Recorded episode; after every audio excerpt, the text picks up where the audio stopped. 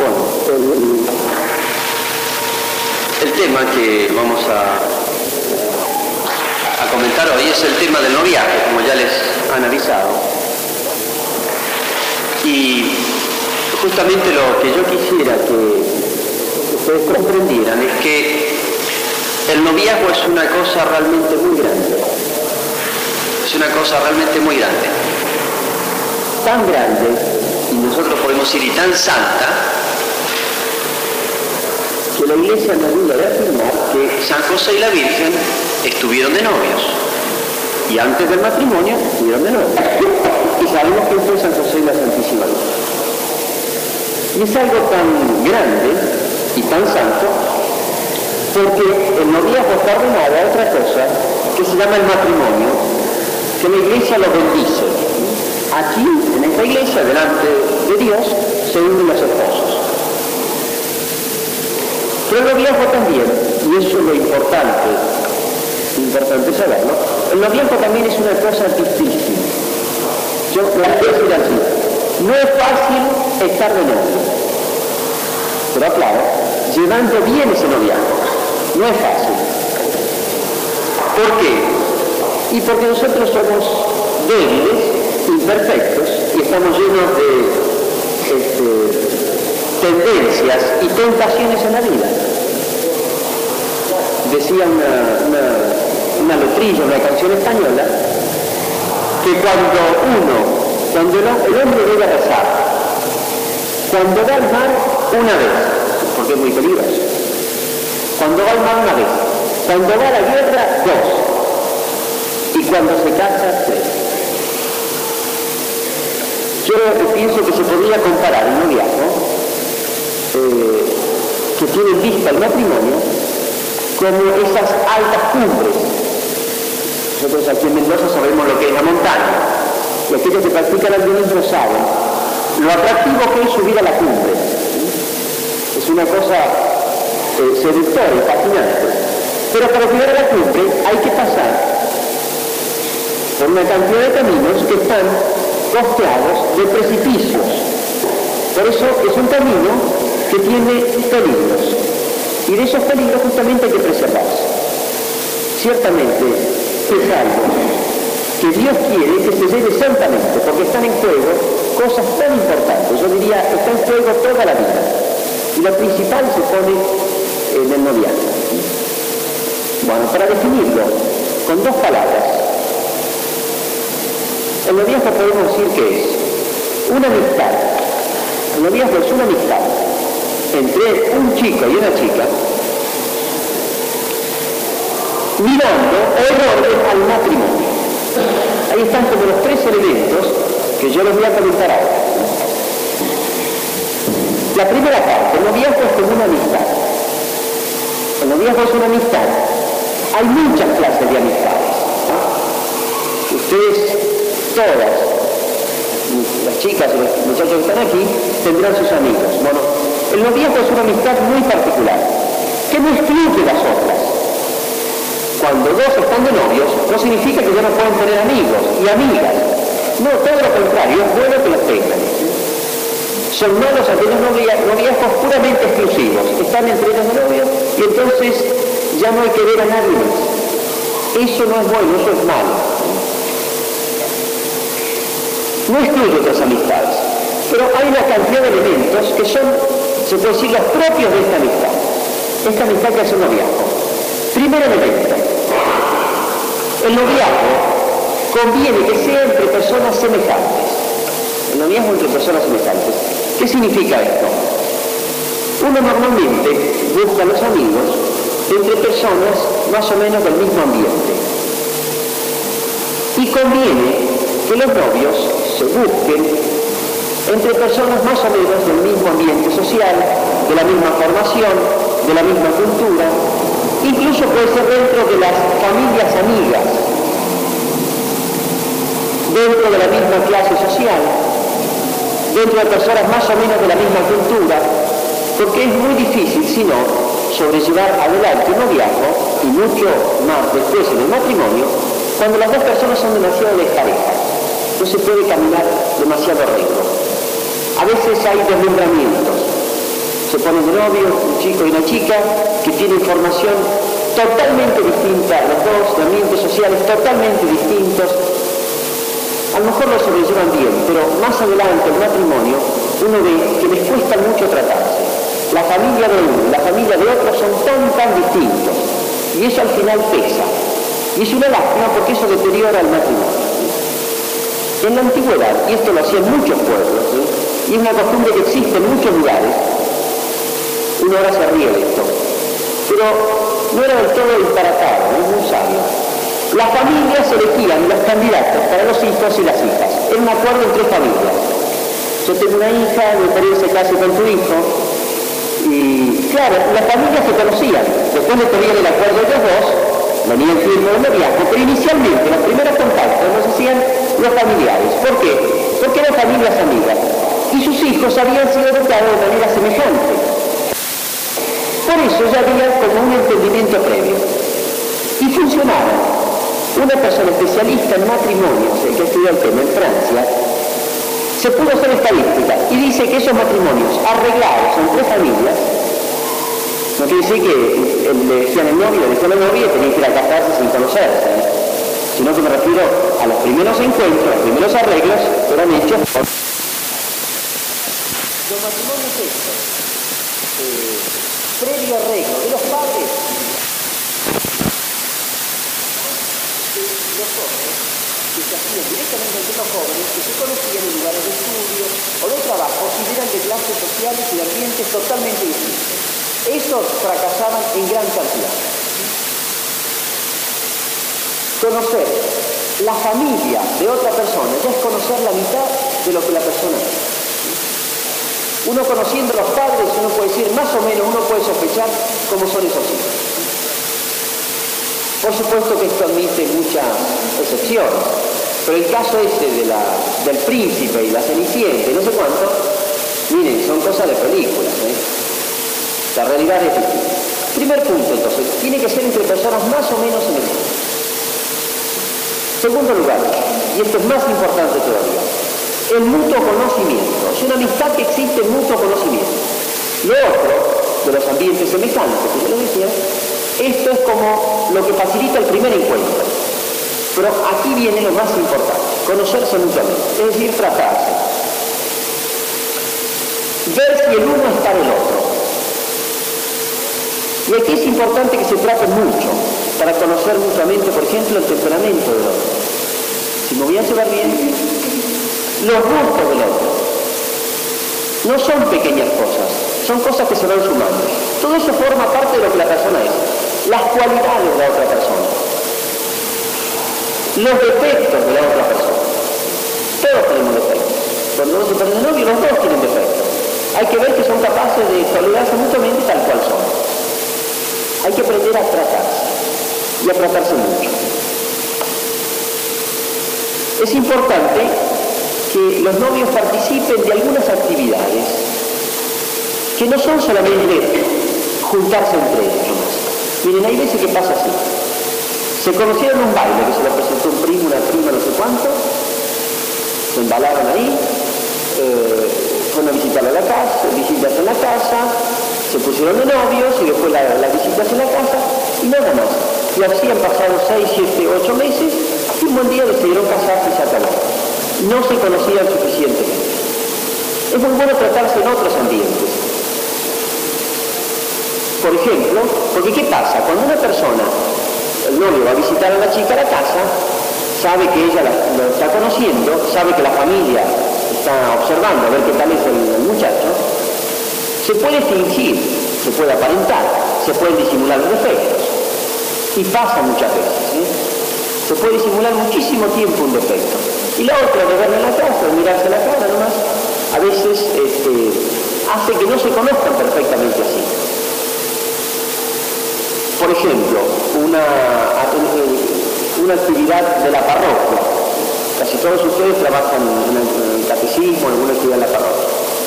Bueno, eso hace conocer a la otra persona, por ejemplo, las chicas encargadas de organizar no sé, el catecismo a los chicos, la fiesta del niño, cualquier otra actividad de ese tipo, hace que la persona manifieste otros rasgos de su personalidad. Por ejemplo, si es responsable o no es responsable. al otro en el ambiente de trabajo, si es vago o no es vago. El ambiente del estudio, a ver si, es capaz de asumir esas responsabilidades o no. En fin, la persona que conocerlo en todos sus aspectos, todos sus facetas. Después, si no viene, las grandes sorpresas. Miren, me ha pasado tantas veces. Se casaron y resulta que su matrimonio duró poquísimos meses. Y digo, ¿pero qué, qué pasó? ¿Cuántos tuvieron de novio? Y han estado de novio dos o tres años. Sí, padre, pero enseguida que me casé, él cambió totalmente. No cambió totalmente. Había sido así siempre. Una persona no cambia el día para otro los 24 años. Había sido así siempre. No se dio cuenta cómo era. Yo digo, ¿para qué le, ¿de qué le sirvieron? ¿Dos o tres años de noviazgo? Sí, después el noviazgo justamente para conocerse. Yo lo voy a aceptar a este para toda la vida o no. Quiero emprender algo para toda la vida o no. Miren, hay muchísimas sorpresas. Por ejemplo, se casan y resulta que él es un vago, es incapaz de sostener la familia. No son detalles, son cosas importantes. Claro, es incapaz de tener la familia, entonces tiene que vivir de los suegros, imagínense el lío que se llama, eso es una separación, pero a cortísimo plazo. Claro, durante el noviazgo jamás hablaron de ese tema. Ella ni se preocupó de saber si él es capaz de, tomar un trabajo, sacarlo adelante. El día de mañana va a tener que cargar con toda la familia. Para juntarse, bailar, ir a los bailes, decirse cosas bonitas, mirarse la cara, tomarse de la mano, etcétera, etcétera, eso lo hace cualquiera. No hace falta ser un tipo muy responsable, ni muy trabajador, ni nada, ni muy esforzado. Eso lo hace cualquiera. Bueno, pero casarse es una cosa muchísimo más grande que todo eso. ¿eh? Bueno, eso es justamente lo que hay que ver, lo que hay que hablar en el noviazgo. El noviazgo tiene que ser largo o corto. ¿Cuánto tiempo tiene que darse conocimiento? Mire, yo les diría, esto no, hay medidas absolutas. No conviene los noviazgos de menos de un año, un año y medio. Miren, por lo menos. No demasiado cortos entonces. ¿Por qué? Porque no hay tiempo de conocerse. Al principio, la luna de miel del todo fenómeno, los dos en la luna, no, no piensan en otra cosa que en el otro y cuando llega el, día que tienen que ir la visita y el baile y esto y lo otro, bueno, saquen los, dos o tres primeros meses que han pensado en, en, en, Y sáquenle los últimos dos o tres meses, que si piensan casarse ya están preparando que los muebles, que esto, que lo otro, que tienen la cabeza en otra cosa, ¿cuánto tiempo cuánto tiempo útil queda? Poquísimo. Hay que tomarse tiempo porque a veces defectos grandes de la otra persona o rasgos importantes de su personalidad aparecen tarde. Y son cosas que suelen ser decisivas después en el matrimonio. Uno piensa todas estas cosas mirando, eh, mirando hacia atrás. ¿Cuántas veces, he sido muchos años, he estado muchos años en parroquia, cuántas veces me vieron matrimonios que quieren que uno le dé una mano para arreglar, porque son, no, no, funcionan más. Uno, dos, tres años de casados. Y uno mira para atrás. Y entonces saca las consecuencias. Encararon mal el noviazgo, en este punto, en aquel, en aquel otro. Así que esto que, lo, que les digo, a veces ustedes no piensan, porque ustedes no han fracasado todavía en el matrimonio. No lo han ensayado, no han probado, no han estado nunca casados. Pero de ver cuántos fracasos matrimoniales hay, uno mira para atrás y quisiera que ningún joven fracase, porque es lo peor que les puede pasar. No hay sufrimiento más grande en esta vida, me animo a decir que los fracasos matrimoniales. Realmente son tremendos. ¿eh? Y si tienen conciencia cristiana de que si fracasa el matrimonio, ese matrimonio ha sido indisoluble, ha sido para siempre, es mucho peor todavía. ¿no? ¿Por qué? Porque saben que no pueden casarse de nuevo. Ese compromiso es absolutamente para toda la vida. No demasiado corto los noviazgos, pero tampoco demasiado largos. Esos noviazgos de 7, 8 años, 10 años. Bueno, a veces hay dificultades, no pueden casarse por el trabajo, etcétera, bueno. Pero ¿qué pasa? Claro, cuando lleva mucho tiempo de novio hay como una ley psicológica de que la amistad entre un chico y una chica exige cada vez mayor intimidad, mayor intimidad, aún incluso mayor intimidad física. Entonces, acaban manteniendo relaciones y haciendo prácticamente vida de casados, siendo que no son casados. Suele pasar eso. Al principio se hacen problemas, después ya no se hacen problemas. Entonces los viejos demasiado largos tampoco son convenientes por esto. Un término medio. No se puede poner una cifra absoluta, se dan cuenta. Bueno, fíjense cómo hoy se conspira tanto contra esto de que los novios se conozcan. Y eso es lo fundamental en el matrimonio. Miren, eh, estas cosas pasan en Europa, pero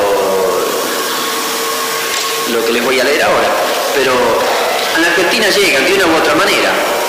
Este, hay empresas encargadas de, fabricar matrimonios, empresas montadas. Creo que en Buenos Aires hay, esto es lo que hacía también este, nuestro amigo Galán en un programa hace mucho. Creo que se lo prohibieron y después. Bueno, pero hay agencias que se dedican a, a poner en contacto un muchacho y una chica, ¿no? Bueno, en Europa es impresionante porque se vende. Y dice así, miren, este, esto pasa en Alemania. Hay muchísima inmigración de países donde hay problemas políticos muy serios, allí de Oriente. Entonces llegan un montón de estas chicas y entonces las comercializan. Fíjense este aviso. Llegan chicas de Filipinas, Tailandia, Indonesia, etc. Así decía un aviso este de venta de, contratos matrimoniales. Mujeres de ensueño, dice. Mujeres de ensueño. Dulces, cariñosas y comprensivas. Otro aviso. Un catálogo, es un catálogo que pone la foto de las chicas y los datos, ¿no? Bueno, dice, Así, por ejemplo, una tailandesa se llama Kamala Salinga, tiene 22 años, tiene el número 110.451. Fíjense, aquí queda reducida la mujer. Es un número y es un producto que se vende. Y le pone así este, sus cualidades para venderla. Dice sus virtudes. Mimosa como un gatito. Sincera y fiel hasta la muerte. El catálogo tiene un montón de, chicas más y salen los precios, dice. La operación en total cuesta aproximadamente entre 3.000 y 5.000 dólares. Entonces, uno elige con el catálogo una de estas chicas con la que contrae matrimonio en base a las cualidades que le ponen ahí, incluso tiene pagado un mínimo viaje de bodas. ¿eh? Fíjense, eso sí es realmente entender lo que es el matrimonio, entender lo que es el noviazgo y entender lo que es el conocimiento mutuo que debe haber entre dos personas. No son, no se vende una cosa, sino que es una persona. Bueno, el otro día, este, la semana pasada, estuve en el casamiento de un amigo. Y bueno, después del vals, qué sé yo, empezó la música. Yo hace años que no, estoy en, no voy a una fiesta así.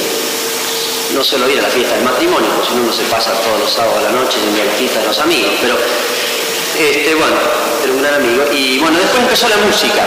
Y yo aproveché para hablar con personas que no había, no había estado hace mucho. Y realmente me terminé medio enloquecido ahí adentro, porque era, bueno, un gran salón donde se hacía la fiesta, después de la cena, el baile, este, pero la música es ensordecedora.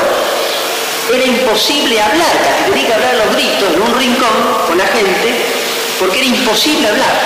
Yo digo, y me dicen que así son los clubes, los lugares donde, los lugares de baile, entonces yo digo, cuando los novios se juntan cuando las parejas van a hablar o, se juntan el fin de semana y van al baile y empiezan desde que entran hasta que salen, hay esa música, no se pueden articular dos palabras.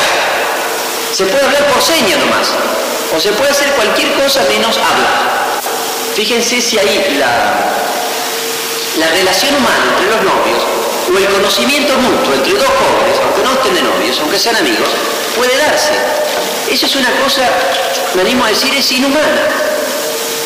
Porque es propio del ser humano, para conocerse, hablar y tratar con el otro. Ahí parece que está todo armado y ahí no había, eh, no había las luces esas intermitentes y, oscuridad y todo eso, por lo menos había luz, no le veía la cara al otro. Pero en, muchos lugares ambientes de baile ni siquiera no se puede hablar, no para y no se puede ver casi nada, todo a media luz. ¿eh? Fíjense, eso no ayuda, sino que conspira a una cosa tan humana y tan necesaria para el conocimiento de los jóvenes como es hablar y tratar. Tercer punto de, este, de esta amistad. Es importante que existan ideales, ¿eh? mutuo conocimiento y existan ideales.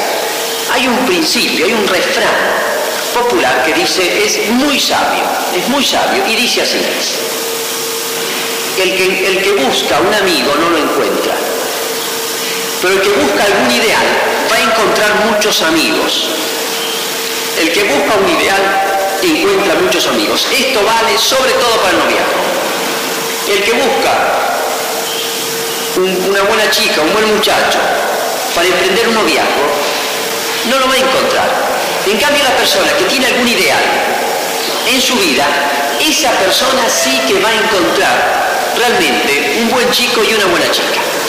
¿Y a qué ideales me estoy refiriendo? Miren, a todos los ideales, humanos y cristianos. Yo he conocido las mejores parejas de novios, aquellos que realmente, por ejemplo, los dos son buenos cristianos. Aquellos que los dos saben bien lo que es el matrimonio. Saben perfectamente lo que es educar a los hijos. En este mundo de hoy, que ayuda a pervertir a los hijos. En este mundo de hoy que hay tantos antivalores, que a las cosas buenas las llaman malas y a las cosas malas las llaman buenas. Esas parejas que realmente entienden cuál es la misión de los jóvenes cuando se casan. Bueno, esos noviazgos realmente los llevan extraordinariamente bien. Y uno cuando los casa, uno dice, tiene la tranquilidad, estos se van a llevar bien en el matrimonio tantos chistes que se cuentan del matrimonio, y lamentablemente son ciertos, muchos, ¿no? Porque son chistes nacidos del pueblo y de la experiencia. El matrimonio es aquello que los que están afuera quieren entrar y los que están adentro quieren salir. Así definen el matrimonio. Los que están adentro quieren salir. ¿Qué novio no quiere casarse? Todos quieren casarse. Si tuvieran el dinero, el trabajo, la casa, la otra cosita, pero se van de cabeza al matrimonio. Y los casados al poco tiempo están secos el uno del otro. ¿Qué pasó? ¿Es que tiene que ser así siempre? No. De esto estoy convencido. El matrimonio tiene que hacer mucho más feliz a la pareja que el noviazgo. No piensen que en los momentos de felicidad es el noviazgo, donde no tienen responsabilidades, donde los padres trabajan y los hijos eh, tienen eh, pocos esfuerzos que hacer, donde no están los hijos que chillan a medianoche y todo eso que dan preocupaciones y trabajos. No, el matrimonio cuando se lleva bien, cuando se ha preparado bien, tiene que hacer mucho más felices a los dos que el noviazgo, muchísimo más. Y lo he pero solamente cuando se ha encarado con ideales.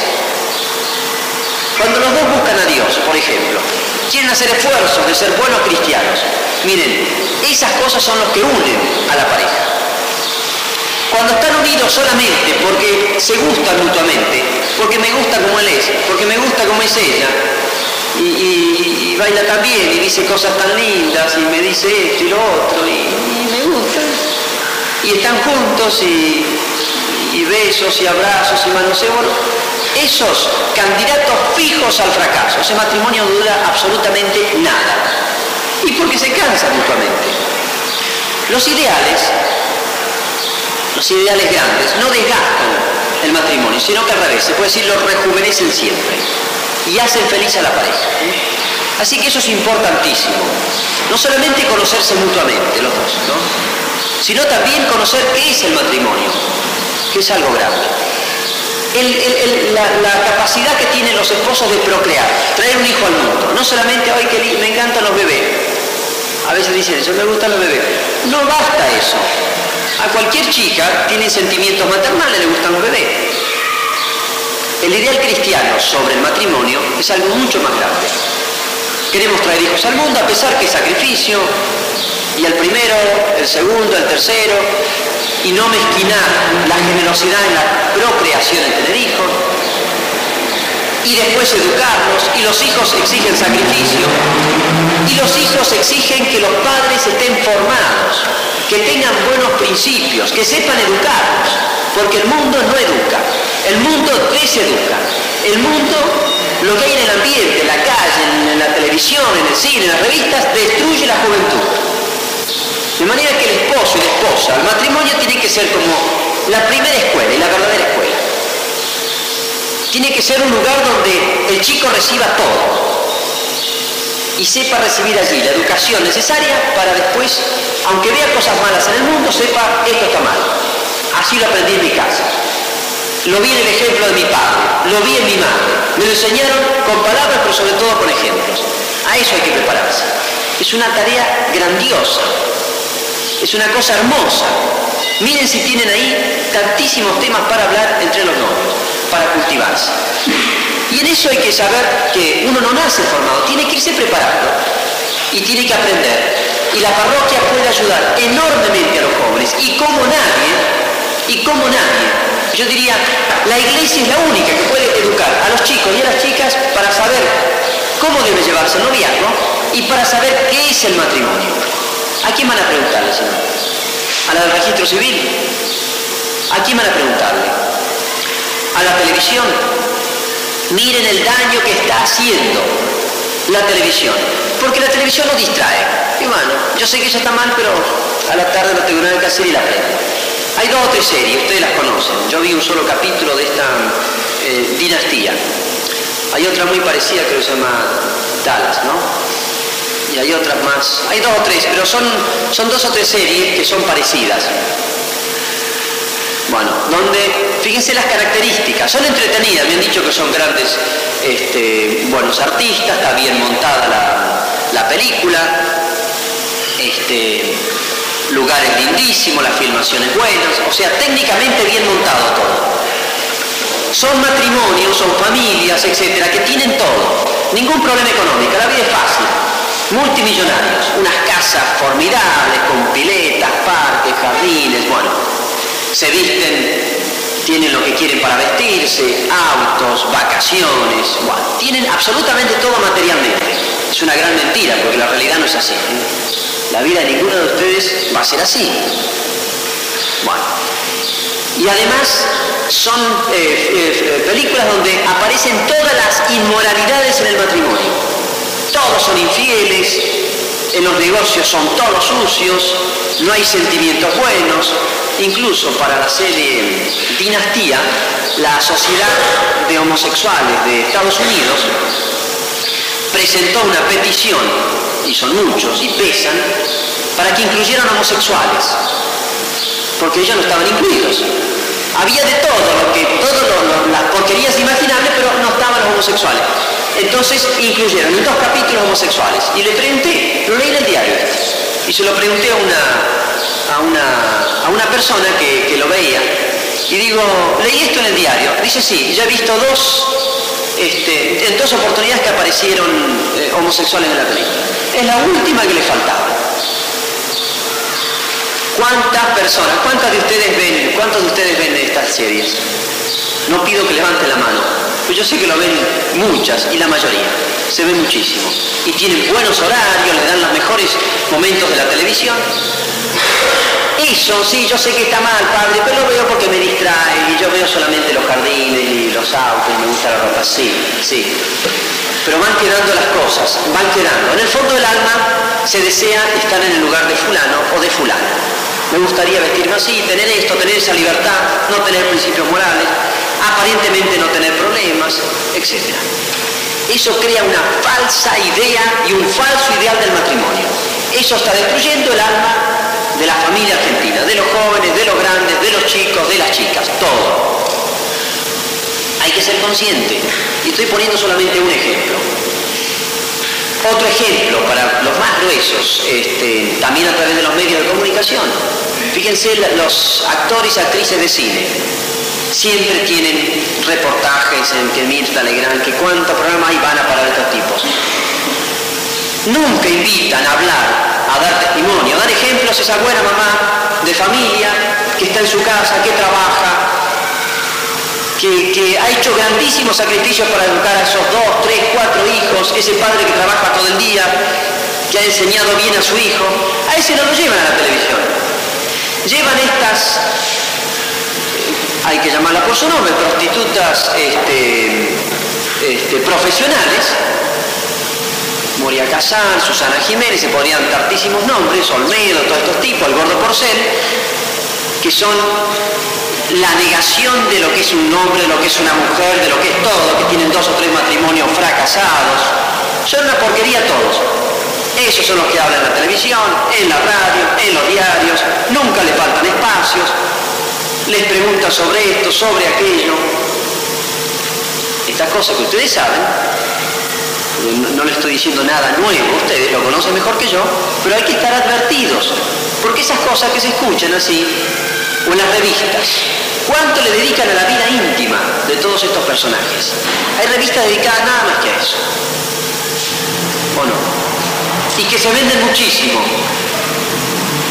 Y varias revistas. ¿eh? La vida íntima de este y del otro, y que no es otra cosa que los desastres y las inmoralidades de toda esta gente. Es entretenido. Bueno, pero eso va creando, o mejor dicho, va destruyendo los principios morales que uno ha podido adquirir en la infancia, en la juventud, de los padres, de la iglesia, de la conciencia. Hay que estar prevenido de todas estas cosas, ¿eh? porque forman falsos conceptos del matrimonio. Bueno,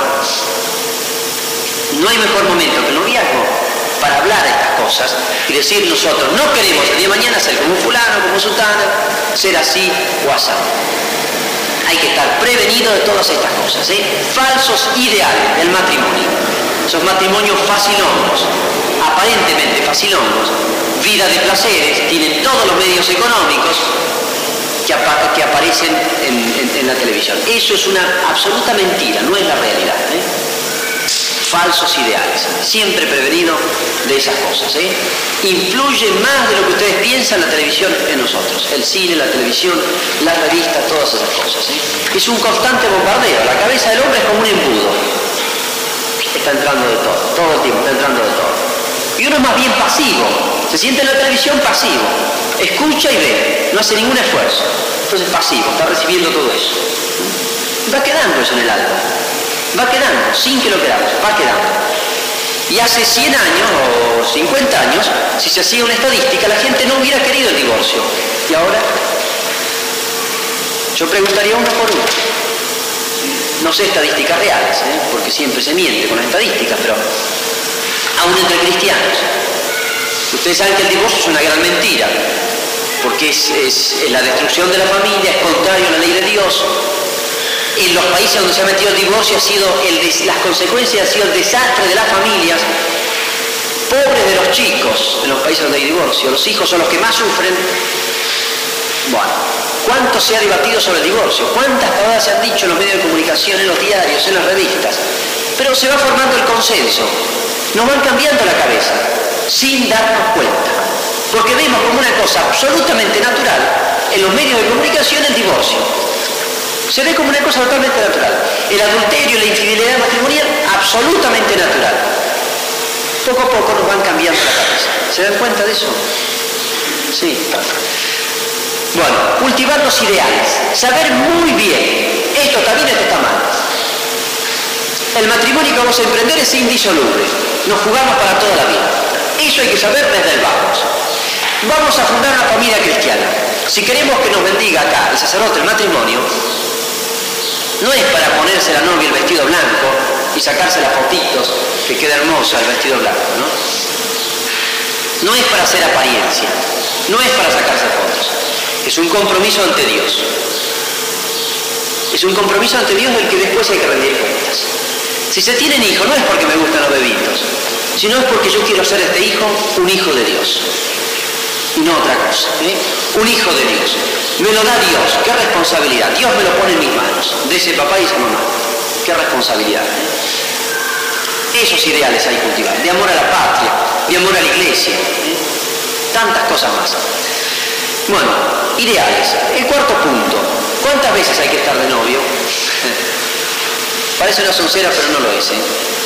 Miren, ¿saben cuál es el ideal? A lo mejor algunos se va a extrañar lo que voy a decir. ¿Saben cuál es el ideal? Un solo noviazgo, un solo matrimonio y para toda la vida. Eh, padre, pero si me equivoco la primera vez, bueno, por supuesto. El noviazgo no hay que largarse de entrada, uno puede tener amistad con muchas personas, por supuesto. Pero ya cuando apunta al noviazgo, hay que apuntar a una persona con la que yo ya pienso, aunque sea un poco lejanamente, que puedo contraer matrimonio, puedo casarme. En eso hay que pensar. Dichosa la chica que entregó su cuerpo y su corazón una sola vez en la vida y a un solo muchacho. Dichosa. ¿eh? Miren lo contrario. Eso que a veces ven como un título de gloria. Tener una novia, dos, tres, una por ¿eh? Y a veces una de vacaciones este, y una de repuesto, o a veces dos simultáneamente. Un amigo tenía que, las tenía como trofeos. ¿eh? Como quien va a cazar, qué sé yo, jabalíes y después guarda la cabeza, ¿entienden? Bueno, eran como trofeos de casa. Una, dos, tres. ¿Saben lo que pasa con una chica que tuvo, sobre todo la chica, miren, cuando se fracasa en los viejos, quien más paga el pato, ¿quién es? La chica. Por muchas razones. Bueno, en estos casos, la chica que tuvo dos, tres, cuatro novios, es una chica ajada, es como un repasado cruzado. Y el cuarto novio o el quinto novio, ¿para qué la va a buscar?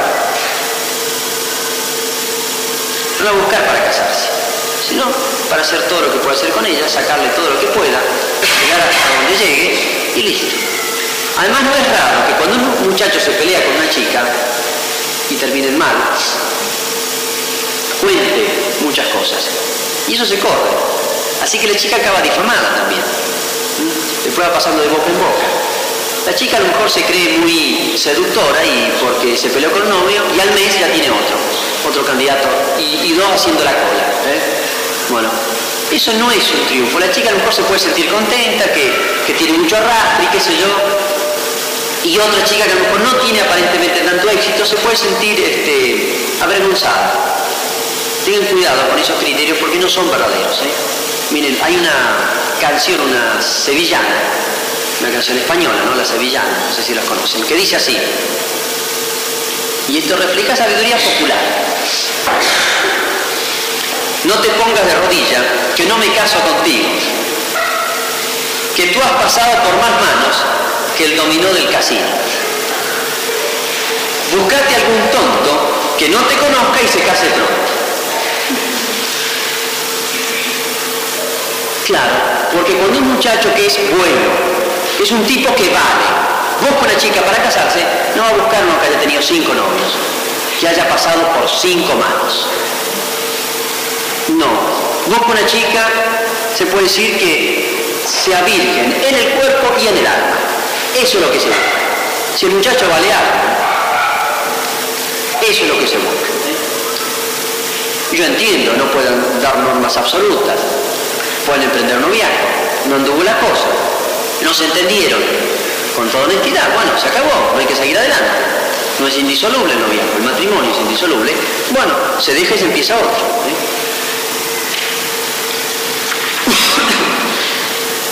Esto en cuanto a la primera parte, debe ser entre una amistad. Segundo lugar, decía entre un varón y una mujer. Entre un chico y una chica. ¿A qué edad hay que empezar el noviazgo? Miren, cada vez se está corriendo más para abajo la cosa. Antes a los 13 años jugaban con muñecas, ahora juegan con el novio. Eh, me acuerdo en la parroquia que preparaba para la confirmación a un colegio de chicas, este, séptimo grado, séptimo grado. Y yo en broma, miren, uno que a veces que, que ajeno que está la realidad, ¿eh? la realidad va a 100 kilómetros y uno ve veces a 10, va más, a más velocidad. Bueno, termino de preparar más o menos el año, bueno, les voy mm, después para prepararla para la confesión, a las chicas séptimo grado, ¿qué edad tiene? Son 12 años, ¿no? Entre 2 y 13. Son niñitas, hasta uno le ve las caras, son bebés. Bueno, y bueno, les voy recorriendo mandamiento por mandamiento para que se preparen bien. Y bueno, llegado al, al sexto y noveno mandamiento, el de la pureza, etcétera, uno le dice dos palabras. educación sexual, correcta, lo que sería, ¿no? Bueno, chicas, digo, en broma les digo, porque no se me pongan de novia todavía, espérense un poco más adelante, ah, se rieron todas. Después este, empiezan a caerme una detrás de otra, había más de 10 chicas de novia, tenían 12 o 13 años. Y yo les decía simplemente, ah, ¿estás de novia? Sí, sí. ¿Y te estás por casar? Se mataban de risa. No saben ni lo que es el matrimonio, ni... ni... Imagínense pensar el matrimonio se da. Cosa de loco. Estaban de novia. ¿Por? Y porque ven la televisión. Ya saben todo lo que hacen los novios. Saben cómo, cómo besarse, saben cómo abrazarse, saben qué cosas decir. Ya saben todas las técnicas, digamos. Fíjense cómo se va destruyendo. Eso uno se ríe, pero eso va destruyendo la, pureza. Es como una... ¿Han visto la fruta que la cortan verde? Después no tiene gusto a nada. Esas bananas que traen allá de Brasil, que las cortaron reverdes, uno las no tiene gusto a nada. El matrimonio de esa chica después no tiene gusto a nada. Las cortaron verdes. Maduraron cuando tenían que eh, vivir la inocencia y la amistad con otras chicas, empezaron a vivir lo que, tendría que vivir una chica de 16 o 17 años es, quemar etapas, es adelantar todo. Y muchas veces en la casa le facilitan eso. He ido así por amistad con los padres, he estado a veces eh, de visita en casa donde que festejaban el cumpleaños, una chica de 12 años.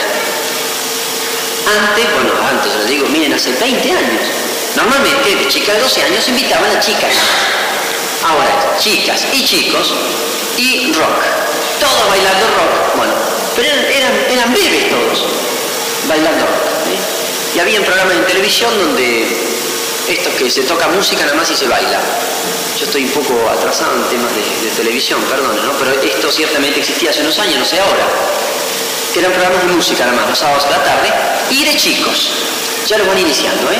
Ven los chicos y todos saben bailar. Bueno. Entonces ya tienen la cabeza de una chica de 17 años. Eso es antinatural. Uno se ríe ahora, las mamás se reían de que la nena de, 10 años bailaba rock como si fuese una, profesional ahí de un, de un nightclub, qué sé yo. Es muy gracioso, pero la tonta de la madre y el tonto del padre, que le hacen gracia y la chica se, este, está haciendo un espectáculo y, cree que es muy graciosa delante de todos, está destruyendo su, su alma, su corazón, su feminidad, diría yo. Y lo mismo el varón. Son cosas con las que no se juega, porque después se pagan muy caro. Cuando se va contra la naturaleza de las cosas, miren, después se paga caro. Y eso es lo que uno quisiera siempre ahorrar. No pagar a alto precio esto que vale tanto.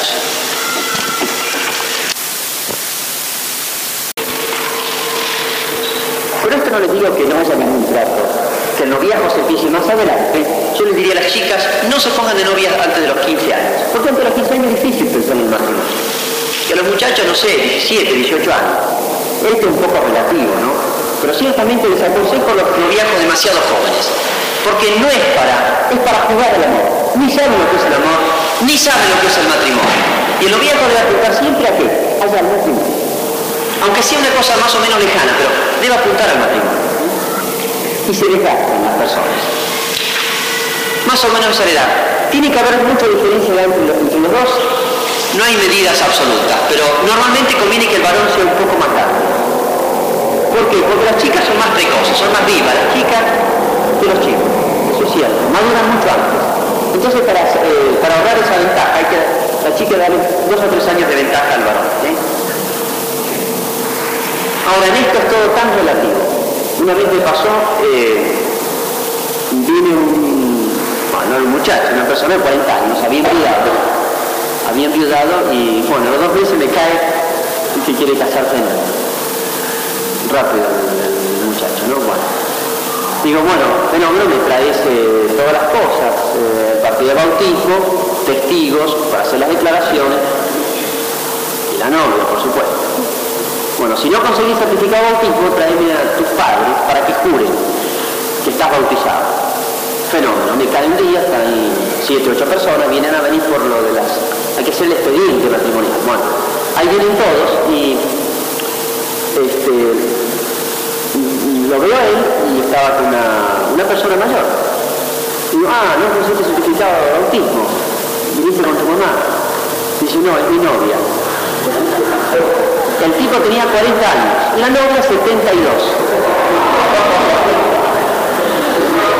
Miren, le aseguro que conocer el ser humano uno pierde la capacidad de asombro, realmente.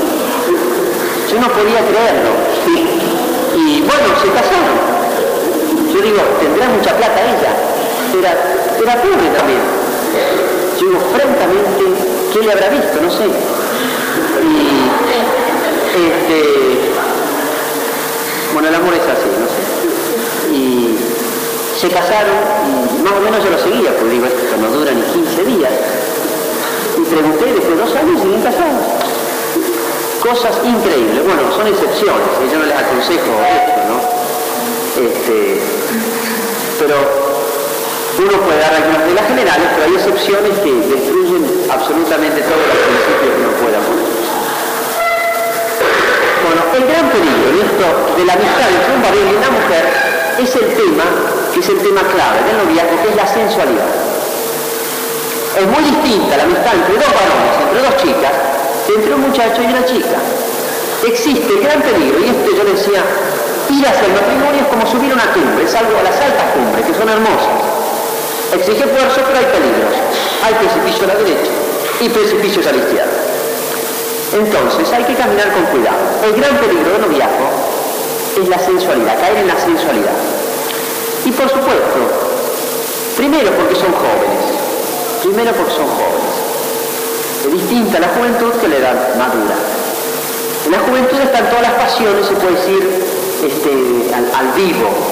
Y es muy fácil que esas pasiones se pierda el control.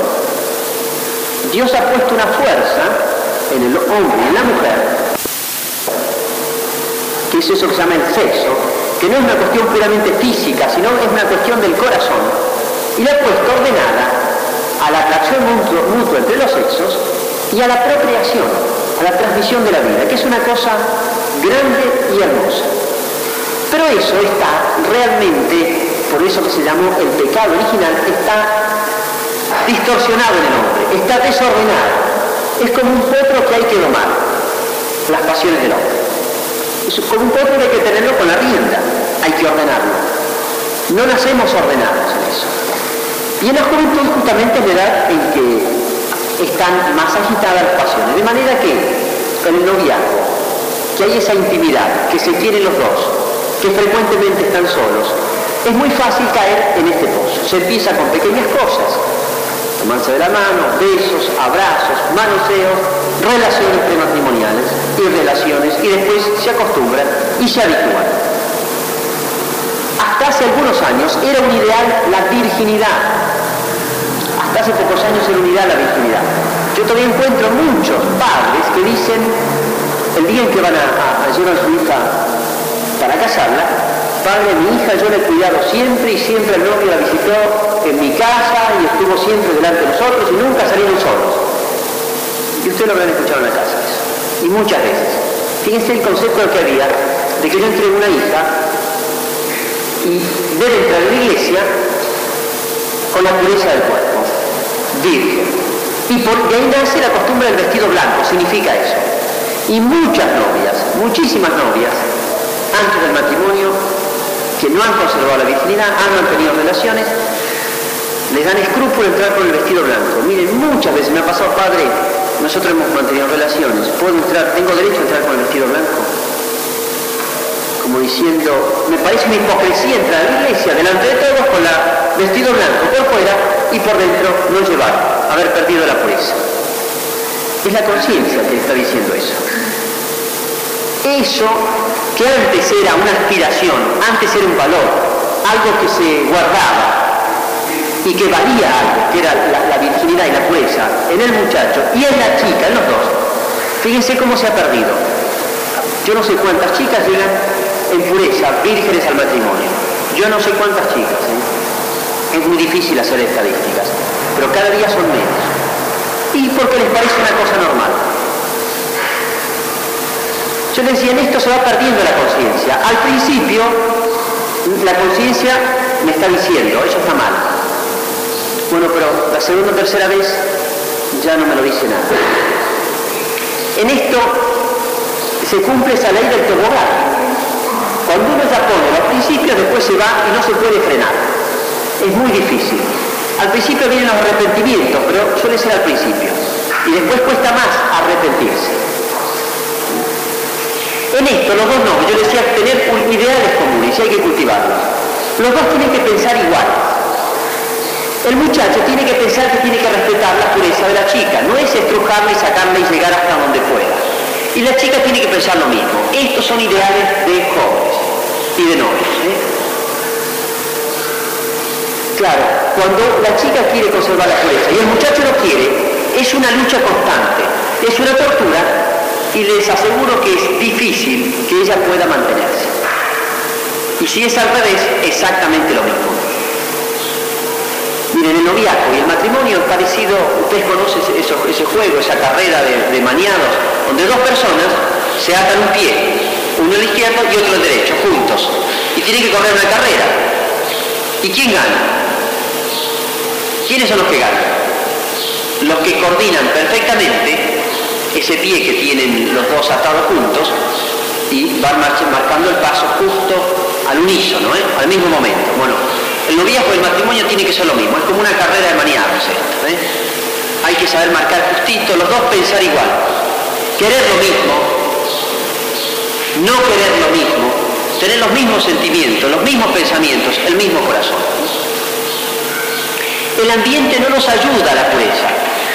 Ustedes ya saben, ya les, decía yo, de cómo la palabra amor, ¿qué significa hoy? Si yo tratara de recoger en la calle, haciendo estadísticas, ¿qué entiende usted por amor? Fíjense lo que es lenguaje, lo que es el lenguaje de la calle. ¿Qué significa hacer el amor? ¿Qué significa? Mantener relaciones. Fíjense una palabra tan alta, tan sublime, que Dios la usó para mostrar las relaciones que existen entre Dios y los hombres. El amor a Dios sobre todas las cosas es lo más grande que puede aspirar un cristiano. Es el primer mandamiento. Fíjense cómo se prostituye en la calle. Y se reduce a una expresión que es, en último término, puede llegar a ser la negación del amor. ¿eh? Hacer el amor. Técnicas del amor. Son técnicas de relaciones sexuales. Libros con técnicas del amor. Como si el amor fuera una técnica. El amor es una cuestión de la voluntad y del corazón. No tiene nada que ver con una técnica así o así, con técnicas del placer. Fíjense cómo se identifica eso. ¿eh? Prueba de amor. Otra gran mentira que existe. Dame una prueba que me crees. Es una prueba, si un muchacho pide eso a una chica, es la prueba definitiva que la chica tiene de que ese muchacho no la quiere. Es una prueba que le está dando de que no la quiere, que la quiere mal. Y querer mal es no querer. Eso lo tienen que tener bien claro. La famosa prueba de amor es prueba de desamor. El muchacho que pide eso a la chica realmente no la está preparando para algo tan grande como es el matrimonio. Le está pidiendo algo que es contrario a la ley de Dios. Con eso está destruyendo ya de antemano su matrimonio. Bueno, fíjense cómo en los medios de comunicación, en la televisión, en el cine, en las revistas, en la calle, las conversaciones de la calle, los criterios que hay en el mundo. Ustedes chicas vienen a la iglesia, pero ¿cuántas, ¿cuántos jóvenes hay de aquí de Cuadro Nacional que ponen un pie en la iglesia o escuchan para aprender? Todo el mundo cree que se la sabe todas. ¿eh? Todo el mundo cree que se la sabe todo. Cree que sabe lo que es el amor, cree que sabe lo que es el matrimonio, lo que es el noviazgo, me lo van a enseñar a mí. Y sin embargo no lo saben. Y esas cosas son, las que ustedes escuchan en el colegio, en el trabajo, eh, entre las amistades, entre los parientes, en todos lados. Eso va destruyendo. Eso va destruyendo la verdad, los ideales que deben haber. Así que hay que estar prevenido contra todas esas cosas. Es un bombardeo y a veces, díganme si no, es muy difícil luchar contra el ambiente. Si hay 10 personas que están macaneando, haciendo chistes, diciendo esto, eh, ¿a ustedes se animan a ir contra la corriente y decir, no, eso está mal? ¿Se animan a hacerlo? Eh, las felicito si, se animan a hacerlo. ¿eh? Pero cuesta mucho luchar e ir contra la corriente. Hace falta tener principios muy claros y hay que tener mucha valentía. Claro que hay que hacerlo pero hay que animarse a hacerlo. Y no todos se animan. Entonces, el mundo destruye el concepto del amor, presenta el amor fácil. El amor busca lo bueno, no lo fácil. Confunde el amor con placer. Amor con placer. Por eso técnicas de amor son técnicas de placer. Eso no es amor. A veces el amor es difícil. ¿Quieren ejemplos? Miren, ustedes lo saben. La madre que se sacrifica y que, es capaz de levantarse a cualquier hora y no dormir y quitarse el pan de la boca para alimentar a sus hijos. ¿Eso es fácil o es difícil? ¿Es fácil o es difícil? Difícil, claro que sí. ¿Y eso es amor o no es amor? Eso es amor en serio. Miren, no hay ejemplo en la tierra más puro de amor que el de la madre por su hijo. ¿Y qué cosas, de qué cosas no es capaz de hacer la madre por un hijo? Cosas increíbles. Miren, yo he visto ejemplos increíbles. Una madre que tuvo un golpe de corriente eléctrica, el médico le dijo aborte su hijo porque seguro que el chico es, retardado mental, porque le afecta todo el sistema nervioso. Efectivamente, tuvo el chico y es retardado mental. Y me decía la madre, mire, yo sabía que el hijo iba a nacer así. El médico me decía que lo abortara, pero yo jamás voy a matar un hijo, era un hijo mío. ¿Cómo quiere que lo mate? Sabiendo que el chico iba a ser así y lo alimentaba. Imagínense los cuidados, un chico que nunca se va a ayudar a sí mismo. La madre tendrá que estar hasta que ella se muera. ¿Es sacrificio o no es sacrificio eso? Eso es amor. Este concepto de la calle del amor, que confunde amor con placer y placer sexual, ¿es amor o no es amor? No, a veces es exactamente lo contrario del amor. Cuidado con las falsificaciones del amor. ¿eh? Relaciones prematrimoniales bien claro lo enseña la doctrina de Cristo. Eso no es amor. Nunca es permitido a los novios. Padres que nos vamos a casar. No interesa justamente, con más razón tienen que conservarse puros hasta el matrimonio. Justamente. El muchacho tiene que cuidar a, su novia en esto, sobre todo en esto. Miren, se ven tantas cosas, ustedes tendrán mucho más ejemplos que, que yo, es imposible darles todo. Vean la lista de películas, ahora las películas esas que se pasan en salas especiales, ahora con los videocasetes, el cine porno, el videocassette.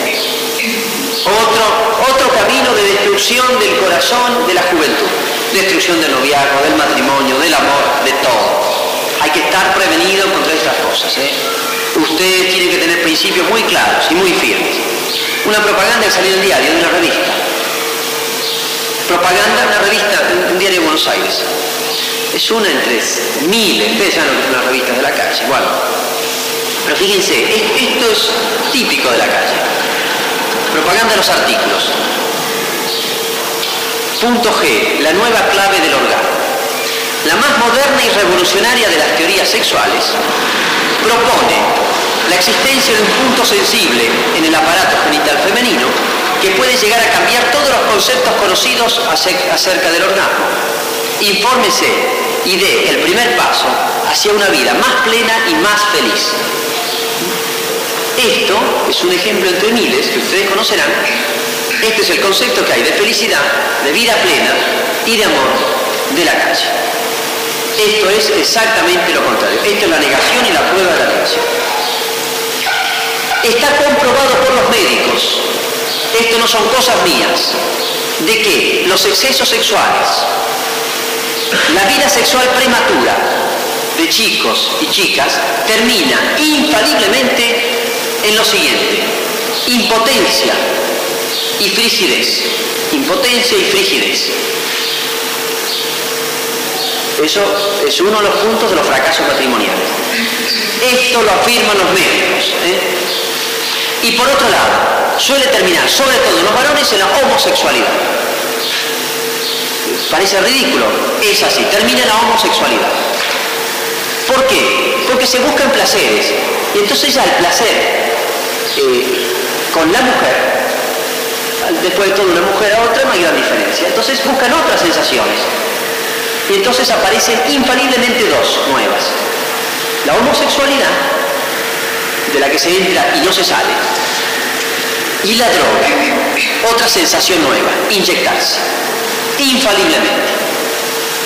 Estas son estadísticas, ¿eh? Son cosas que uno lo tiene que hacer pensar. ¿O cuántas veces Se descuidaron, empezaron las relaciones prematrimoniales, la chica embarazada. Miren, las chicas al principio ni la piensan en que si voy a quedar embarazada o no en esta relación.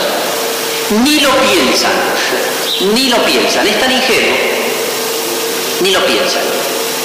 Se dan cuenta que están embarazadas. ¿Cuántos casos yo he conocido personalmente de chicas de 14 años embarazadas? Están en tercer año del colegio. Embarazadas, son, son bebas todavía. ¿Qué hacen con un bebé? Ni loca lo van a tener. O si lo quieren tener, les da vergüenza. Tienen que irse a vivir a otro lado, tienen que dejar la escuela. En la casa los padres, a veces los padres le dicen o abortás o te vas de casa, te matamos. La situación que se crea es una situación terrible. Ahí se arrepienten de todo lo que han hecho, pero no hay que arrepentirse por las consecuencias físicas, por estos trastornos. Hay que arrepentirse porque eso está mal. Haya o no haya embarazo. No padres que nosotros nos cuidamos. No ese es el asunto. Y pobre la chica que ha tenido que hacer un aborto a los 14, 15, 16 o 20 años. He confesado a personas de 60 y 70 años que han hecho abortos a los 15 y 16 años. No se olvidan más. Digo, pero esto ya lo confesó, sí, padre lo confesó 20 veces. No lo confiese más. Ya está perdonado. Padre, no me puedo olvidar. Deja marcado psicológicamente una chica para siempre. ¿Por qué? Y porque la chica está hecha para la maternidad. Y una chica matar su propio hijo, porque es eso, el aborto es matar su propio hijo, matarlo dentro de sí, es una cosa horrible. Nunca más se va a olvidar, cuando tengo un hijo, que ese primer hijo que tiene es el segundo que tiene. Y el primero lo mató. Y siempre, miren, he escuchado esto tantas veces, fíjense lo que es el instinto materno. De ver un chico, dos chicos, tres chicos que tiene esa mujer y que ha abortado alguno, decir, pensar que el que yo maté podría ser como fulanito, sultanito, alguno de esos que está viendo ahí, muerta de gusto, los ve jugar, los ve crecer, se ha desvivido por ellos y yo maté el más grande. Podría ser cualquiera de esos. Consecuencias, ¿eh? terribles consecuencias. Bueno, este peligro de la sensualidad. Las chicas. El modelo sexy que nos propone los medios es la falsificación de la mujer. La mujer más mujer, nos dicen los medios de comunicación, es la mujer seductora. Seductora en las palabras, en las miradas, en los gestos, en las conversaciones, en la, en la ropa, en la manera de vestirse, en la manera de bailar, en todo. La chica seductora. Ese es el modelo. Esa es la verdadera mujer, la que es capaz de cautivar a los varones sensualmente. Eso es la falsificación de la mujer. Esa no es la mujer más mujer, es la menos mujer. Miren, en la televisión hace tiempo, esto, bueno, hace unos un par de años, no sé, una actriz de cine mm, que trabajaba en estos teatros de revista dice, por fin mi hija ha madurado. Una hija de 17 años que tenía, no sé el nombre de la actriz, si no lo diría. Este, por fin mi hija ha madurado, dice, porque antes se avergonzaba de mí cuando yo me desnudaba en público. En cambio ahora ya me acepta así. Estaba contenta. Y eso lo decía en la televisión y lo escuchaban millones de personas, entre los cuales la mayoría estúpidos. Que ven en eso, ah, bueno, entonces no está tan mal la cosa. ¿eh? Bueno, ese modelo de mujer, ¿es modelo o no es modelo de mujer? ¿Cuál es? Moria Kazan, el modelo de mujer, de madre, ¿qué es eso? Eso es la deformación de la mujer, eso es la destrucción de la mujer. Las modas, chicas, aún chicas que no son malas, ¿eh? yo no digo las chicas, las prostitutas de la calle, ¿eh? digo chicas que no son, que la familia las cuida, la ropa, ustedes saben muy bien, chicas, a quien usted me dirijo, cómo tiene que comportarse, cuándo habla. Miren, tiene una intuición fenomenal, ustedes son de una rapidez. Este, saber cuándo a un muchacho lo están este, sensualmente, lo quieren atraer o no. Ustedes saben bien cómo tienen que comportarse para ser sensuales y cuándo no. Se dan cuenta perfectamente. Y, se dan cuenta perfectamente cuando han tocado al muchacho y cuando no lo han tocado. ¿eh? Se dan cuenta perfectamente. Así que ustedes tienen gran responsabilidad en esto. ¿eh? Ustedes son, tienen que custodiar la pureza de los muchachos y no buscar ser miradas, no, no buscar ser buscadas, justamente por eso. sino por otra cosa, ¿eh? porque realmente son chicas que valen. La ropa, decía muy bien Pío XII, el Papa Pío XII, dice, el defecto de las modas femeninas actuales es el siguiente, ¿la ropa para qué está dada? La ropa está dada para cubrirse del frío, y la ropa está dada para cubrir, para ocultar. El pudor, existe esa cosa que se llama el pudor, que es lo que más tiene que desarrollar la chica, el pudor. Bueno, la ropa está para cubrir, en nombre del pudor, el cuerpo. Y las modas modernas están para, las ropas modernas están para manifestar lo que debieran cubrir, para destacar las partes que debieran cubrir. Ustedes saben a qué me refiero. ¿eh? Las ropas ajustadas, etcétera, para manifestar más lo que debieran ocultar. Eso no es de una buena mujer. Ustedes tienen que ser muy conscientes cuando se compran ropa, cuando se hacen ropa, cuando se visten, ya sea para el baile, ya sea para la misa, ya sea para lo que fuere, cuando salen a la calle, deben vestirse de manera de que vestirse con pudor. Si hay una cosa que a la mujer la hace, a, las chicas, a las chicas lo que más les gusta que les diga que es. Que son hermosas, que son atractivas, ¿no es cierto? Bueno. Y lo que hace a la mujer hermosa es justamente la hermosura de la chica, la, hermosura, de, la belleza de la mujer es justamente la pureza. La belleza del alma de la mujer es la pureza. Una chica puede ser atractiva físicamente y a lo mejor llama la atención a un muchacho de primera instancia. Pero esas cosas pasan. Y cuando se quiere encarar el noviazgo y el matrimonio, hay que tener en cuenta el muchacho que es bueno, tiene en cuenta otras cosas. Esa es la primera atracción de la chica, pero eso pasa. Después aparece, con el tiempo aparece lo que vale esa chica. Yo he conocido chicas y personas que ahora ya son grandes que eran realmente muy atractivas, eran hermosas, se vestían muy bien, han tenido muchos novios y después se quedaron solteras. O después fracasaron en el matrimonio. No piensen que eso depende de la belleza física, depende de lo que valga de la chica en su alma. Las virtudes de la chica, la feminidad de la mujer, ¿eh? lo que vale en su corazón. A su vez, en el, en el varón, Fíjense cómo se deforma la figura de la mujer y se deforma la figura del varón. El mundo presenta el varón más varón, ¿cuál? Confunde el, ser varón con el ser macho. Y muchas veces los padres inician a los hijos en las relaciones sexuales. Le dan dinero para que vayan con una prostituta, por ejemplo. O no se escandalizan de que su hijo sabe sabe que su hijo mantiene relaciones con su novia o con cualquier mujer de la calle y no le dicen nada, al revés, les parece bien. Creen que con eso lo están haciendo más hombre. El mundo disculpa muy fácilmente al varón de su vida sexual. Es una necesidad, dicen algunos. No es una necesidad. Nadie se ha muerto hasta ahora, no se conoce ni un solo caso de que una persona se haya muerto por haberse guardado continente, no haber mantenido relaciones. Es todo lo contrario. Miren, un caso de que es increíble, es una burla para el mundo moderno. ¿Conocen este, este famoso Rampo, este eh? Bueno, el super macho de, los últimos años, ¿no? Eh, se separa de la mujer, ustedes sabrán eso mejor que yo, yo se lo estoy contando a ustedes. Bueno, se separa de la mujer porque la mujer se le fue con la secretaria, es lesbiana la mujer y lo acusa él de ser homosexual. El supermacho, ahí tiene.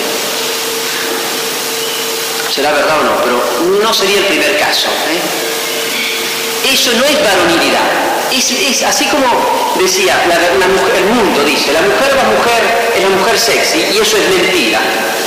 El mundo también dice, mentirosamente, el varón más varón es el que tiene más mujeres, el que sale más por mujeres y eso es mentira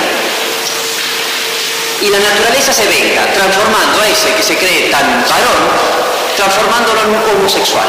Se cae indefectiblemente en eso. ¿eh? Aunque, se tengan, aunque se mantengan formas exteriores, de varón se cae en la homosexualidad con muchísima frecuencia. Miren, el apóstol joven y el apóstol virgen fue el único que fue varón cuando llegó la pasión de Cristo y se corría peligro de la vida. Todos los demás apóstoles escapan, tuvieron miedo. Es que la cosa venía muy fea. A Cristo lo crucifican. Y a los discípulos los podían crucificar también. ¿Quién es el único que se aguantó todo? Y desafiando a los soldados y desafiando al odio de los judíos, estuvo fiel a Cristo como buen amigo hasta la muerte. ¿Quién fue? San Juan. El apóstol joven y el apóstol virgen. Yo diría, el más varón de todos. Ahí tiene. La mujer más mujer, porque tiene la hermosura del alma la chica más femenina, en el verdadero sentido de la feminidad, es la chica que sabe conservar la pureza del cuerpo y del alma. El varón más varón, me animo a decirlo de la misma manera, es el que sabe dominarse, eso es fuerza. Varonilidad es fuerza, el que sabe dominarse, el que sabe controlar sus pasiones y el que sabe cuidar a su novia y el que sabe custodiar la pureza de su novia, que no le exige la prueba del amor, ni le exige las relaciones, ni le exige estrujarla y manosearla, sino todo lo contrario, el que cuida a su novia. Ese es el varón más varón. El otro, yo me animo a decir, le falta varonilidad, sin ninguna duda. Miren, hay tres mujeres que el joven debe cuidar de una manera semejante. Y eso es el hombre, a la madre, a la hermana y a la novia. Tres mujeres que hay que verla con los mismos ojos, ¿Qué joven, por más pervertido que esté, no ve bien a su madre? ¿Con qué ojos mira un joven a su madre? Sí, la madre es la madre, ¿no? Y a su hermana también. Así tiene que verla su novia. En la antigüedad, estoy refiriendo al medioevo, era un ideal de los caballeros, era un ideal de los varones, de los hombres, el cuidar siempre a la mujer. Era de los primeros ideales defender los derechos de Dios, de Cristo, y después venía la mujer. Después venía la mujer, inmediatamente. Cuidar la pureza de la novia es lo primero que un hombre muestra que es hombre. Un joven muestra que es varonil. Bueno, y finalmente, decía, es en orden al matrimonio. El matrimonio no es por un tiempo, aunque haya ley de divorcio, chicos y chicas, aunque haya ley de divorcio, no tiene que ser una aspiración del que se casa si los mamás nos divorciamos. Ya han fracasado. Ante Dios nunca podrán ser bien recibidos si se separan y se casan de nuevo. Rehacer. No es rehacer. Es terminar de destruir. Acuérdense que se, se casan para toda la vida. El matrimonio es indisoluble, es para toda la vida. Hay que elegir bien. Y yo les daría este consejo. El muchacho elige una novia, elija la mejor y cuídela. El joven tiene que pensar en el noviazgo esto. Yo tengo que estar, yo tengo que elegir. Y aquí debe fijarse los criterios. Yo tengo que elegir. Y tengo que formar a la que va a ser la compañera mía de toda la vida, en las buenas y en las malas. Así que hay que elegir la mejor. Y tengo que formar a la que va a ser la madre de mis hijos. Eso debe pensar el varón. ¿Y la chica qué tiene que pensar? Tengo que elegir al que va a ser el compañero mío, quien me proteja, quien me custodie, quien me alimente durante toda la vida y me acompañe durante toda la vida, hasta la muerte. Y que va a ser el padre de mis hijos. Lo más querido que una, que una, los matrimonios tienen que es sus propios hijos, es lo más valioso. Bueno, se elige el padre y se elige la madre de los propios hijos. Así que fíjense, con cuánto esmero y con cuánta responsabilidad hay que, hay elegirlo. No hay que jugar al amor. Es un camino fácil que termina en el fracaso. Bueno, para no alargar demasiado, les leo una carta que escribió un novio de primera, un varón varón. Era la guerra eh, civil española en el año 39, 1939. Una guerra que fue un levantamiento de la masonería y el marxismo contra el cristianismo muchísimos mártires, entre otros un joven de 20 años, llamado Bartolomé. Estaba preso y va a morir dentro de pocos días, lo van a fusilar ya. Él ya lo sabía. Y escribe tres cartas. Las pasa de contrabando. Una a sus familiares, bueno, dos a sus familiares y una tercera a su novia. Fíjense la carta de un joven que va a morir. Va a morir por sus altos ideales. Si hubiera sido un mediocre un tibio, un flojo, no lo hubieran fusilado. Lo fusila porque es un gran tipo. Tiene solamente 20 años y realmente es un héroe. Un héroe como cristiano, un héroe como hijo y un héroe como novio. Les leo textualmente la carta porque no tiene desperdicio. Prisión provincial de Jaén. Maruja del alma, le dice a su novia. Tu recuerdo me acompañará a la tumba. ¿Hay alguna maruja? Tu recuerdo me acompañará a la tumba. Mientras haya un latido en mi corazón, este palpitará en cariño para ti. Dios ha querido sublimar estos afectos terrenales, ennobleciéndolos cuando nos amamos en Él, en Él, es decir, en Cristo.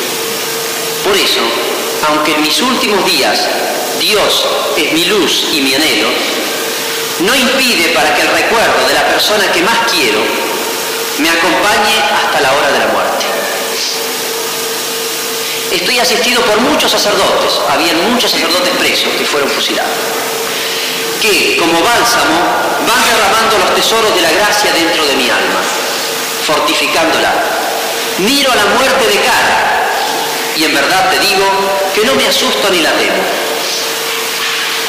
Mi sentencia en el tribunal de los hombres será mi mayor defensa en el tribunal de Dios. Ellos, al querer denigrarme, me han ennoblecido. Al querer sentenciarme, me han absuelto. Y al intentar perderme, me han salvado. ¿Me entiendes? Claro está, porque al matarme me dan la verdadera vida y al condenarme por defender siempre los altos ideales de la fe, de la patria y de la familia, me abren de par en par las puertas de los cielos. Mis restos serán ilumados en un nicho de este cementerio de Jaén. Cuando me quedan pocas horas para el definitivo reposo, solo quiero pedirte una cosa, que en recuerdo del amor que nos tuvimos y que en este momento se acrecienta, atiendas como objetivo principal a la salvación de tu alma. Porque de esa manera conseguiremos reunirnos en el cielo para toda la eternidad, donde nadie nos separará. Hasta entonces, pues, maruja de mi alma. No olvides que desde el cielo te miro y procura ser modelo de mujeres cristianas, pues al final de la partida de nada sirven los goces y bienes terrenales si no acertamos a salvar el alma. Un pensamiento de reconocimiento para toda tu familia y para ti todo mi amor sublimado en las horas de la muerte. No me olvides, maruja mía, y que mi recuerdo te sirva para tener presente que existe otra vida mejor y que el conseguirla debe ser la máxima aspiración. Sé fuerte y rehace tu vida Eres joven y buena y tendrás la ayuda de Dios que yo imploraré desde su reino, hasta la eternidad, donde continuaremos amándonos por los siglos de los siglos. Firmado Bartolomé. Este joven ciertamente fue fusilado y está su causa de canonización en proceso. Bueno, qué ejemplo de un verdadero amor. ¿no? Estos son ideales cristianos, estos son ideales del noviazgo. Este, bueno, si me gustaría que hagan algún comentario, yo he hablado demasiado, este, con toda libertad, quieren agregar algo, quieren hacer algún comentario de lo que es cualquiera de los puntos dichos, de los que no he dicho, quedan mil temas al margen. Si no les parece alguna cosa, díganla. Si quieren preguntar algo también.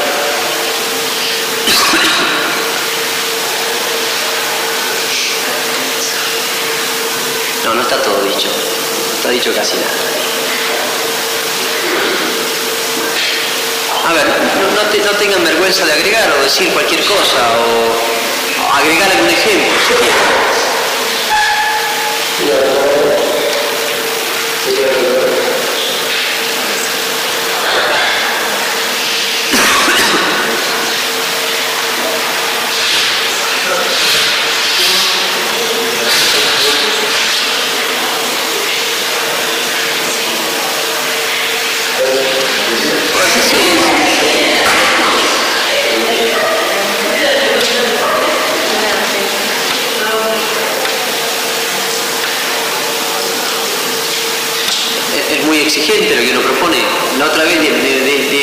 sobre este tema y dice, padre, no vamos a conseguir nunca novio así. padre, eso es muy difícil. No es difícil. Me he casado montones de parejas que se han preparado muy bien la novia. A lo mejor habrán tenido, este, antes de conocer ideales cristianos, se han equivocado en una cosa, pero enseguida rectificado el camino. Y incluso parejas que he casado hace años y se llevan tan bien. El matrimonio Dios lo hizo y el noviazgo los hizo Dios y los hizo para ser felices. ¿no? Padre, me parece un tema lindo el tema si los dos es de otra religión o menos religioso. Dice yo, la novia es muy religiosa y él nada en materia de religión. No sé si en ese aspecto puede ser. Sí. sí, sí, suele pasar. En realidad, no suelen ser, no suelen ser demasiado aconsejables los noviazgos donde son de dos religiones distintas, porque a lo mejor se, tienen el mismo temperamento, se llevan bien, son tolerantes el uno con el otro, pero después se presentan problemas muy gruesos. Por ejemplo, la práctica, la vida religiosa de uno y otro. La chica quiere ir a misa, la chica quiere educar cristianamente a los hijos, bautizarlos en la, iglesia católica, como corresponde. Bueno, pero él va a decir, no. Conozco casos donde han llegado a este acuerdo. Bueno, para que ninguno imponga su criterio, vamos a decir así, ninguno de los dos practica su religión y no bautizamos a los hijos en ninguna religión. ¿Es solución eso? Desastre. Es un desastre. No. Yo decía que los ideales unían a, las personas. Si hay algo que une la, las parejas es justamente tener la misma fe, los mismos principios de moral. Tener al mismo Cristo que los une. Y al mismo Cristo que les va a bendecir el matrimonio. Así que es muy importante tener la misma fe. Pero no solamente tener la misma religión, sino también este, tener la misma vida religiosa. Suele pasar muy frecuentemente. Miren, por ejemplo ahora acá, ¿cuántas chicas hay? ¿Cuántos varones? Siempre pasa eso, lamentablemente. La religión, eh, los, muchachos suelen ser más reacios para la vida religiosa, desgraciadamente. Suele pasar que la chica es más religiosa que el varón. ¿Qué es lo que tenemos que hacer? Bueno, yo no digo que el muchacho sea malo, pero realmente tiene un bache ahí. ¿eh? Y la chica tiene que procurarse de hacer, procurar acercarlo a él a la fe y que viva cristianamente. Y que se confiese, que viva en gracia, que participe de la misa, que rece. Si no, ese matrimonio va a ser de, reinos, ¿eh? va a andar mal. O si no, la chica va a acabar siendo igual que él. Si eso no se resuelve en el noviazgo, en el matrimonio no se resuelve. Todos los problemas hay que resolverlo en el noviazgo. Lo que no queda claro en el noviazgo ya no se arregla en el matrimonio, más bien tiende a, a desarreglarse. Por eso la chica que está de novia con un muchacho que no es practicante, rece, haga sacrificio, penitencia, háblele, todo lo posible para acercarlo a Dios. Cristo los tiene que unir. No solamente el día que entre en la iglesia, ¿eh? sino en el corazón, en el alma, en el pensamiento, en todo.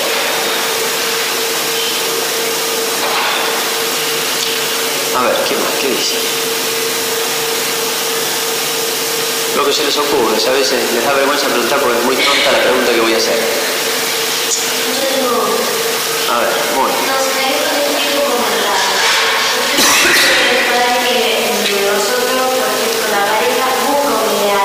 Sí.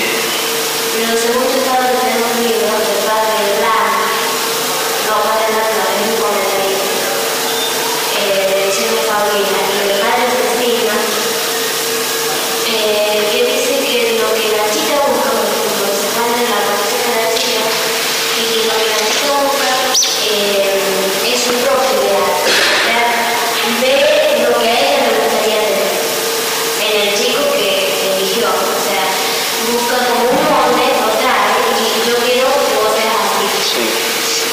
Sí. Pero después eh, vamos dando su ideal junto con el que va a buscar. No sé si lo he interpretado mal o... Sí, el asunto es que no es que yo imponga mi ideal, ideal y el otro el suyo, como cosas puramente subjetivas. Los dos tienen que acomodarse a un ideal común. O sea, no es que cada uno imponga sus caprichos, sus ideales son sus caprichos, no es eso. ¿eh? Cuando yo hablo de ideales no digo antojos, caprichos de cada persona. Digo cosas bien objetivas y son para todos. ¿no? Por ejemplo, qué sé yo, queremos formar cristianamente a nuestros hijos. Eso es un ideal que no es inventado por la chica ni el chico. Eso es así, lo, puso Cristo. Así cuando Dios hace la familia al comienzo del mundo y cuando Cristo viene, viene para eso. Entonces, los dos tienen que acomodarse a ese ideal, que es más grande que los dos. ¿eh? Ahora, poco a poco los dos tienen que irse acomodando a era eso. Ahora, puede ser que la chica lo conozca más que él. Bueno, pasa muy frecuentemente. Y bueno, poco a poco lo tendrá que ir acercando y convenciendo, ¿no? Pero es una cosa que hay que hacer. Porque si no, no tiene ningún sentido el noviazgo. Muy bien, bueno. eh, a ver, ¿quieren agregar algo más? Este, sin...